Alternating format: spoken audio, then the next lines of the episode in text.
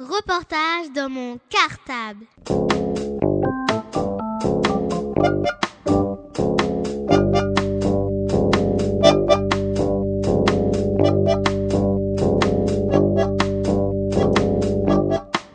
Reportage dans mon cartable. Bonjour, je m'appelle Manon. Bonjour, je m'appelle Miamina. Bonjour, je m'appelle Malek. Bonjour, je m'appelle Davy.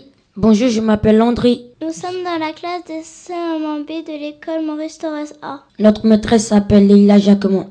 Bonjour Madame Rass. Nous vous avons invité au studio de Radio Cartable pour nous parler de la cérémonie aux plaques commémoratives à la mémoire des enfants déportés juifs des écoles d'Ivry.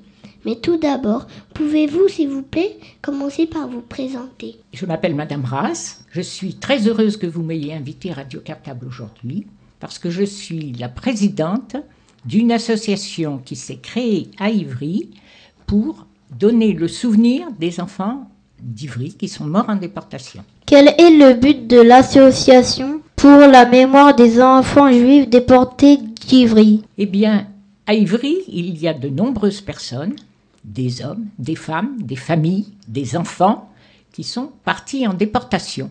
Mais jusqu'à présent, on ne donnait pas le nom de ces enfants. On disait c'est une famille, un tel, qui est parti avec trois enfants, une autre famille a été déportée avec ses six enfants, un autre enfant a été déporté tout seul dans sa famille, et nous avons voulu donc que on puisse retrouver le nom de ces enfants et les inscrire dans votre école. C'est ce que vous avez fait l'année dernière. Et nous avons pensé que de cette façon, ces enfants qui étaient des écoliers comme vous à votre âge pouvaient revivre en quelque sorte. Maintenant, on connaît leur nom, les familles dont ils font partie, et on sait à quel moment précis ils sont partis en déportation. Depuis quand cette association existe-t-elle et par qui a-t-elle été créée? Alors, elle existe depuis le mois de mars de l'année 2002. Vous voyez, on est en 2006 maintenant. Elle a été créée par plusieurs familles d'Ivry, des juifs, mais aussi des non-juifs. Moi, par exemple, je ne suis pas juif, qui ont voulu qu'on puisse donner le nom de ces enfants dans les écoles. Pourquoi avoir créé cette association? Alors c'est vrai, je l'ai déjà un petit peu dit dans la question précédente, mais je le redis. On a donc créé cette association pour redonner un nom à ces enfants. Dans votre école, vous connaissez maintenant euh, Philippe, Bernard, etc. Vous les connaissez maintenant. Que veut dire le mot déporté? Ah, ce mot déporté, ça veut dire, si vous voulez, pour expliquer simplement, que c'est quelqu'un qu'on va porter ailleurs.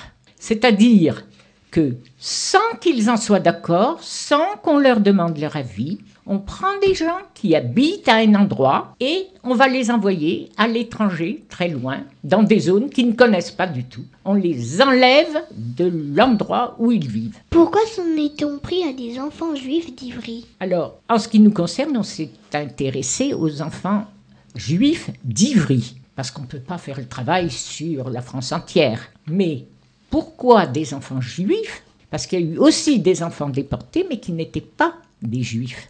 Pourquoi les juifs? Tout simplement parce que c'était des gens, si vous voulez, quand euh, je vais vous expliquer ça plus simplement, parce que c'est compliqué à comprendre. Si je regarde, comment tu t'appelles? Landry. Bon, il est exactement comme moi. Il a deux oreilles, deux yeux, il respire, il a des mains, il sait parler. Je te regarde, tu t'appelles? Davy. Tu as, comme lui, comme moi, deux yeux, deux oreilles. Tu sais parler, tu sais lire. Tu t'appelles? Malek. Malek. Toi aussi, tu es comme nous tous. Tu as des yeux, des oreilles, une bouche, tu parles, tu travailles. Tu t'appelles Miamina. C'est la même chose. Des yeux, une bouche, des oreilles, etc. Tu parles. Toi Je m'appelle Manon. Manon. Manon aussi. Par contre, il y a une chose qui est un petit peu différente chez nous tous, c'est que toi, bah, ta figure elle est noire, la mienne elle est blanche. Tes yeux ils sont noirs, les miens ils sont bleus. Tu as des yeux noirs aussi et des cheveux qui sont pas tout à fait les mêmes que ceux qu'il aurait. Lui, je pense qu'il laissait pousser ses cheveux, il serait tout frisé, tandis que les tiens sont tout raides. Tu as des yeux bleus. Toi aussi, tu as une autre, un autre visage, une autre forme qui dépend de, de du pays dans lequel tu es né. Et Manon, elle me ressemble un peu, mais elle n'a pas mes yeux. Elle a des yeux marrons et des yeux bleus.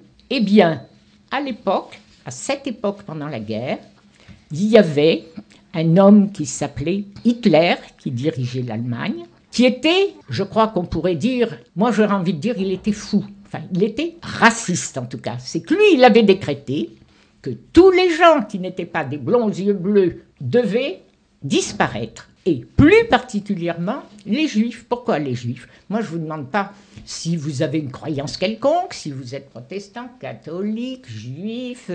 On est libre, chacun mène la vie qu'il veut. Ben, lui, il avait décrété que non. Et en particulier, tous les juifs devaient disparaître du monde. C'est pour ça qu'on s'est particulièrement occupé des enfants juifs. Quand ces enfants ont-ils été déportés et par qui? Alors, ils étaient déportés quand, tout à fait au début de la Grande Guerre mondiale, vous savez, entre 39 et 45, ça a été une période très très très difficile dans le monde, beaucoup de pays étaient en guerre, et celui qui rêvait d'être le chef de tout le monde, du monde entier, c'était Hitler, donc un Allemand dont on a parlé tout à l'heure. Et par qui ils ont été déportés, ces enfants?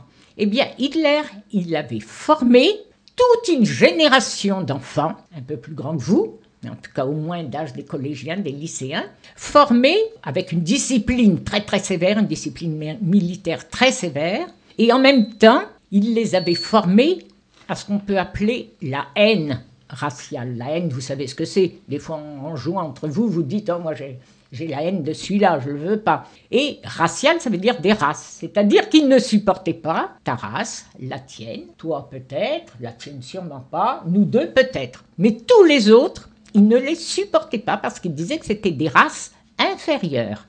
Et vous savez, si vous réfléchissez un peu, encore aujourd'hui, il y a des gens qui pensent que les gens qui ont un visage plus clair, une peau plus claire, sont plus purs que les gens qui ont des figures plus foncées. Or, tout à l'heure, on a bien vu qu'on était tous pareils. On a tous des qualités.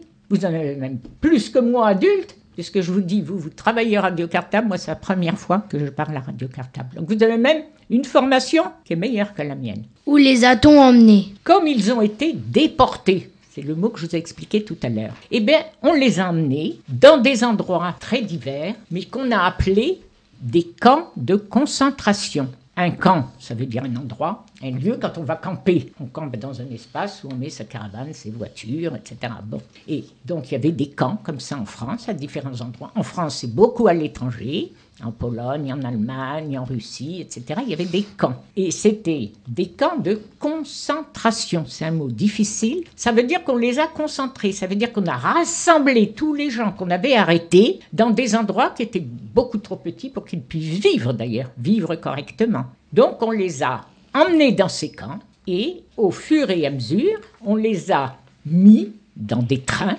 pour voyager. On les a mis, on les a entassés dans des trains et là, on les a mis dans des camps qu'on appelle d'extermination. Ça veut dire des camps où forcément on allait les tuer. Alors, le plus important, c'est celui dont vous avez entendu parler, et en tout cas, si vous lisez Ivry-Maville, vous allez voir le programme de toute cette semaine, le camp d'Auschwitz.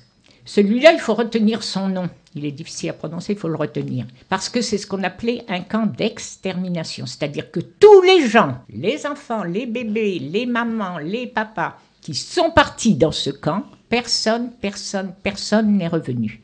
Dès qu'ils arrivaient au camp, ils étaient tués de différentes façons, mais ils étaient tués. Personne n'est jamais revenu du camp d'Auschwitz. Leurs parents ont-ils aussi été déportés? Oui, pour la plupart, les parents ont été déportés. Et c'était une horreur, une horreur, essayez de comprendre. On arrive dans une maison, on emporte le papa et on l'emmène, personne ne sait où il va. Si on dit aux adultes, on va aller vous faire travailler. On vous emmène parce qu'il faut travailler dans des pays. Soi-disant, ils travaillaient. Peut-être plusieurs jours après, on venait chercher la maman. Il y avait des enfants, il y avait des bébés. En général, quand il y avait des tout petits, c'est-à-dire des enfants qui avaient deux ans, à peine deux ans, ils partaient avec la maman. On emmenait le bébé et la maman. Mais quand il y avait des enfants de votre âge, quel âge vous avez à peu près 9 ans. Des enfants de 9 ans, de 8 ans, il est arrivé qu'on les ait laissés tout seuls chez eux. Tout seuls. Alors peut-être une voisine, sûrement même, s'en est occupée, etc. Mais on savait que dans cette famille, il y avait encore un enfant de 8 ans ou de 9 ans. Alors, des quelques jours plus tard, voire des semaines plus tard, on est venu le chercher. Parce qu'on savait qu'il y avait encore un enfant de cette famille. Et donc, les parents ont été déportés aussi. Les parents qui étaient capables de travailler, qui n'étaient pas malades, qui avaient un métier, ceux-là, on les a mis dans des camps différents, des camps où il fallait travailler. Mais les mamans qui étaient peut-être fatiguées, en tout cas avec leur bébé, et des petits comme vous, vous ne pouviez pas travailler. Vous n'aviez pas l'âge où on peut casser des cailloux, euh, creuser des, construire des maisons, etc. C'est des travaux beaucoup trop difficiles. De toute façon, vous ne saviez pas les faire. Donc, tous les enfants de votre âge, eux, ils sont allés directement dans ce camp d'extermination dont je vous ai dit. Et tous, tous, tous les enfants qui sont partis dans ce camp, aucun n'est jamais revenu. C'est le cas des quatre enfants que vous avez dans votre école sur la plaque que vous voyez tous les matins quand vous entrez. À quel moment ces déportations ont-elles pris fin? Alors, elles ont pris fin à la fin de la guerre, quand euh, l'Allemagne a dû ce qu'on appelle capituler. C'est-à-dire que des forces anglaises, des forces américaines, des forces européennes, des forces de tous les pays sont venues aider à chasser les Allemands de la France. Donc à ce moment-là, on ne les a plus déportés. Mais ce n'était pas un jour fixe à une heure fixe. C'était peut-être, euh, je ne sais pas, euh, à tel mois dans tel centre, deux, trois mois plus tard dans tel autre centre, etc. Ça s'est fait progressivement. Et puis, comme ils avaient perdu la guerre, les Allemands, et que donc ils ne pouvaient plus mettre des gens dans les camps de concentration, certains ont continué à tuer très vite, très vite, très vite les, les, personnes qui se trouvaient dans les autres camps de concentration. Donc, il faut dire que c'est à la fin de la guerre. Combien y a-t-il eu d'enfants juifs déportés à Ivry et dans toute la France Alors, dans toute la France, ils ont été 11 000 enfants. Donc 11 000 enfants qui ne sont jamais revenus. Le nombre d'enfants juifs déportés à Ivry, ceux qui étaient dans les écoles, c'est-à-dire les 24 que nous avons trouvés. Il y en a quatre chez vous, il y en a à Barbus et il y en a à Dulcie September dans les écoles. Cela, ça fait 24 enfants d'Ivry juifs. Mais il y a eu des enfants, je vous le disais tout à l'heure, qui avaient par exemple deux ans ou trois ans, etc. Et il y a eu des gens en France qui, quand ils ont vu qu'on emmenait les enfants, etc., pour qu'on n'emmène pas les enfants, il y en a qui ont caché des enfants juifs. C'était des gens très très courageux, qu'on appelle les justes aujourd'hui, c'est-à-dire que quand sur son palier d'immeuble, on savait qu'il y avait une famille qui allait avoir un enfant déporté, les personnes les mamans, les papas qui étaient dans l'immeuble disaient vite, vite, vite, là il y a une petite fille, vite on va la mettre chez nous, on va la cacher chez nous, on ne viendra pas la chercher. On venait pas la chercher puisqu'elle n'était pas, cette famille n'était pas juive, donc on la cherchait pas. Il y a eu comme ça des gens qui ont protégé, je crois, je pourrais vérifier le nombre exact, mais je crois que c'est 80 enfants qu'il y avait à Ivry. Donc si vous voulez, morts en déportation, nous, on connaît les 24 qu'on a trouvés dans les écoles. Les autres ont peut-être été sauvés, mais peut-être qu'également on les a emmenés avec leurs parents. Et ça, on ne le sait pas. Pourquoi pensez-vous que c'est encore important aujourd'hui d'organiser une journée de la mémoire? Alors tout d'abord, je vais vous féliciter de poser une telle question, parce que c'est très très très important. Oui, c'est très important encore d'organiser cette journée de la mémoire, parce qu'il y a des, il y a des gens aujourd'hui qui disent que ça n'a pas existé, qu'on a développé cette idée des camps de concentration et que, en fait, ce n'était pas très important dans le temps de la guerre. Mais nous avons toutes ces personnes qui ont souffert dans les, dans les camps de concentration, ces déportés. Aujourd'hui, ils témoignent, ils disent qu'ils ont vécu. Ils disent comment ça s'est fait, comment ils ont été arrêtés, comment ils ont souffert dans ces camps, comment ils ont pu s'en évader. Et ces gens, ils ont aujourd'hui entre 75 et 80 ans, voire davantage. Et c'est très important de faire toutes ces journées tant qu'ils peuvent encore venir témoigner et nous raconter. Parce qu'après, il n'y aura plus personne qui sera témoin de ces camps. Voire aussi parce que pour beaucoup de ces camps, ils ont complètement été détruits, rasés, supprimés pour qu'effectivement on ne les voit plus. Nous avons créé l'association pour donner un nom aux enfants et mettre des plaques dans les écoles. Ça, ça y est, c'est fait. Ces enfants, on les connaît maintenant. Bon. Mais ce qui est le plus important maintenant, c'est que qui va vivre dans le monde? En France, dans le monde, à 20 ans, 30 ans, 40 ans, 50 ans, c'est vous. C'est plus moi. Moi, ça y est, j'ai vécu. Hein. Donc c'est vous qui allez demain vivre dans le monde. Et ces journées de la mémoire, pourquoi on les fait, pourquoi elles sont importantes C'est parce qu'il faut qu'on arrive à comprendre que si on n'est pas tolérant avec ses petits camarades, si on n'accepte pas la différence, alors il y a des différences qui sont faciles à voir, entre toi et moi on voit la différence, mais il y a des différences qu'on ne voit pas, c'est-à-dire des différences de culture déjà, il y a des gens qui ont des habitudes dans leur culture de pays, c'est très important, et c'est une richesse, il faut pouvoir comprendre la culture, la façon de vivre des autres, et surtout, surtout, surtout, n'éliminer personne, c'est-à-dire dire moi celui-là je l'aimerais jamais ou quand il commence à parler, euh, on lui tape dessus, ou etc., etc. Non, c'est pour se souvenir que quand on forme des jeunes à la haine, à la guerre, à dire que d'autres sont euh, des gens qui n'ont pas le droit de vivre, eh bien, on forme des bourreaux. Vous savez ce que c'est des bourreaux?